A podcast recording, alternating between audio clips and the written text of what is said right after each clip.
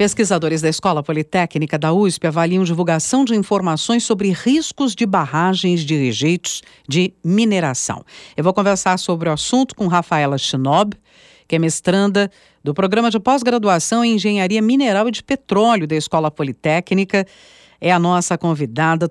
Eu gostaria que você contasse um pouco para a gente o objetivo da tua pesquisa, que foi avaliar né, as informações divulgadas por sites. Que sites são esses? Como essas informações são apresentadas? De forma geral, não estão completas como exige a, o, a questão. Né? A gente teve acidentes graves recentes. Explica melhor para a gente. Então, após a ruptura de Mariana e do Madinho, é, houve uma maior pressão para que essas mineradoras divulguem essas informações de risco de estrutura de exposição de rejeitos. Então, em 2020 foi lançado o padrão global é, da indústria para gestão de rejeitos e ela incentiva essa publicação em formato de base de dados. Também em 2020 foi lançada a primeira é, base é, com essas estruturas de diversos países. É, então, é, a gente foi fazer primeiro um levantamento para ver que países que possuem tais bases, que aqui no Brasil a gente já tinha conhecimento do CIBN, da Agência Nacional de Mineração, uhum. e a gente depois foi avaliar para ver como essas, essas informações estão dispostas e se elas estão de acordo com as diretrizes para comunicação de riscos. E o que foi exatamente que vocês observaram? Quer dizer, há falhas nessas informações. A questão é: falta informação, a informação está é, desatualizada ou é de difícil compreensão, que é um outro problema muito recorrente, né, sobre informações de interesse público? Então, após um levantamento, descobrimos, então, assim, é, 12 bases, é, incluída essa é, base internacional, e elas for, essas 12 bases elas foram avaliadas em 22, 22 critérios de quatro grupos. Então, o primeiro grupo foi o escopo, a gente foi analisar quais estruturas são, são disponíveis nessas uhum. bases. Depois, o formato, ou seja, como essas informações estão dispostas. É, em terceiro lugar, foi a frequência de atualização dessas bases. E a, o quarto grupo foi o conteúdo, ou seja, quais informações estão dispostas. Então, quanto ao escopo, por exemplo, nós identificamos que muitas bases só dispõem de as barragens de registro, hum. mas também há disposição em pilha e em cava. Quanto à frequência, muitas bases foram atualizadas há mais de um ano atrás, de quando nós analisamos. Isso mostra que as informações não estão atualizadas e isso acaba, então, ficando um pouco assim é, as informações, porque as barragens estão em constante mudança. Né? O volume está sempre aumentando, então os riscos mudam. Uhum.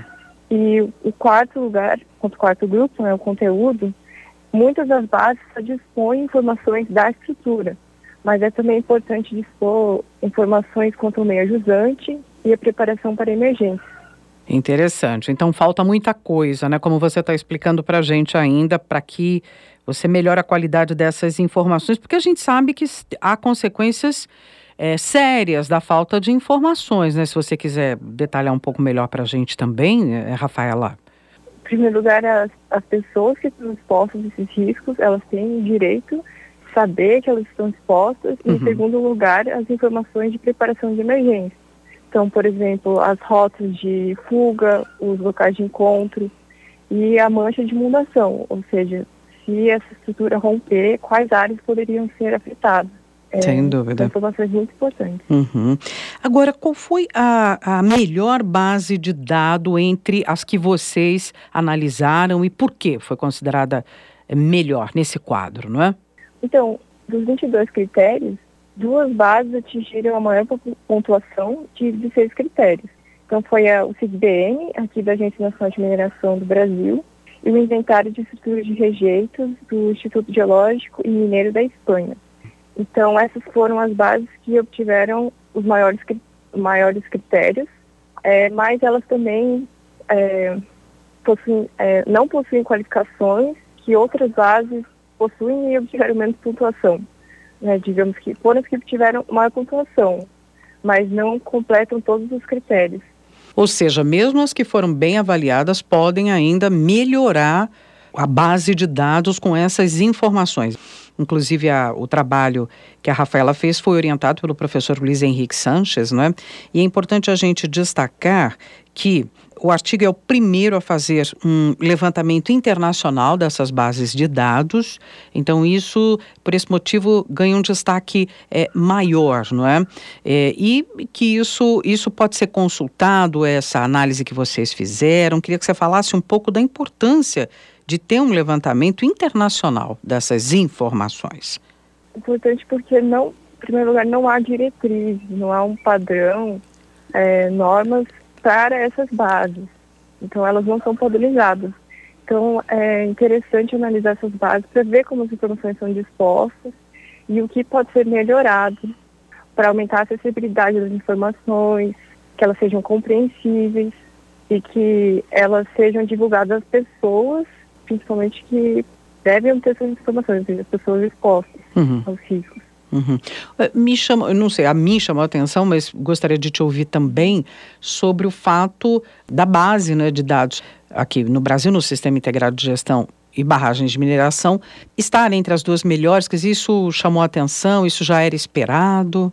Eu acho que isso era esperado. A base aqui, ela contempla muitas informações que são utilizadas para a classificação das barragens de mineração uhum. pela legislação. O CIBN é público desde 2020. Uhum. Muitas informações são atualizadas assim que o, elas são fiscalizadas pela ANM, é, nos atualizam as informações no site. E a cada ano o CIBN ele vem sendo evoluído, mais informações estão sendo incluídas, até com a evolução das exigências legais aqui no Brasil. Ele está em constante mudança. Uhum. Ah, importante esse aspecto que você falou das exigências legais também, né? Há um, há um mínimo a ser seguido, digamos assim, por lei. É, aqui no Brasil, as informações elas são fornecidas à ANN uhum. e a ANN dispõe muitas dessas informações no CIGBN. É, então, em 2017 foi criada uma lei que cria esse sistema, o CIGBN. Uhum, uhum.